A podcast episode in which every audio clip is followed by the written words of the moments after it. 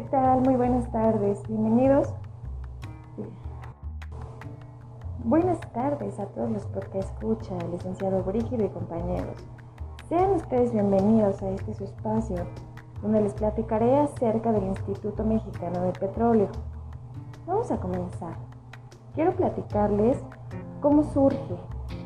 Bien, se crea el 23 de agosto de 1965 en la Ciudad de México, a consecuencia de la transformación industrial de nuestro país, así como la necesidad de incrementar la tecnología relacionada con el desarrollo de las industrias petroleras, petroquímica y química. ¿A qué se dedica? Es el único centro público en nuestro país dedicado exclusivamente a la investigación al desarrollo tecnológico e innovación de la industria petrolera, que abarca desde la exploración y producción de hidrocarburos hasta su procesamiento y transporte.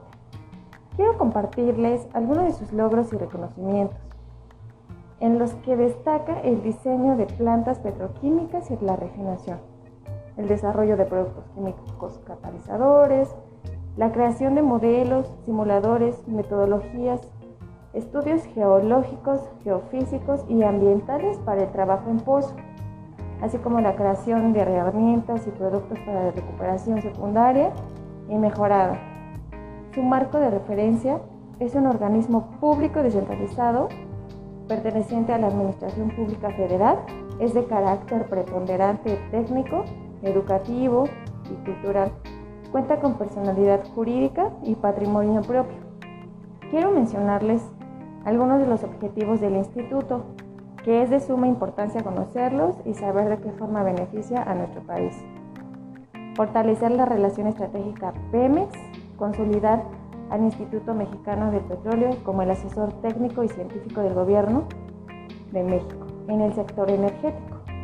Bien, eh, dicho lo anterior, me gustaría hacerles algunas preguntas para reforzar lo que hemos visto, así que toma nota.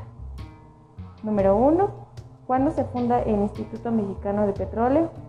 Número 2. ¿Qué tipo de organismo es el Instituto Mexicano de Petróleo?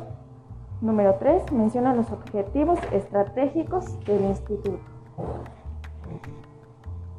Un dato curioso y el cual me parece súper importante es que el instituto es autosustentable, es decir, que genera sus propios recursos y los remanentes se reinvierten en el desarrollo de productos de investigación. Se distingue por más de 50 años de experiencia.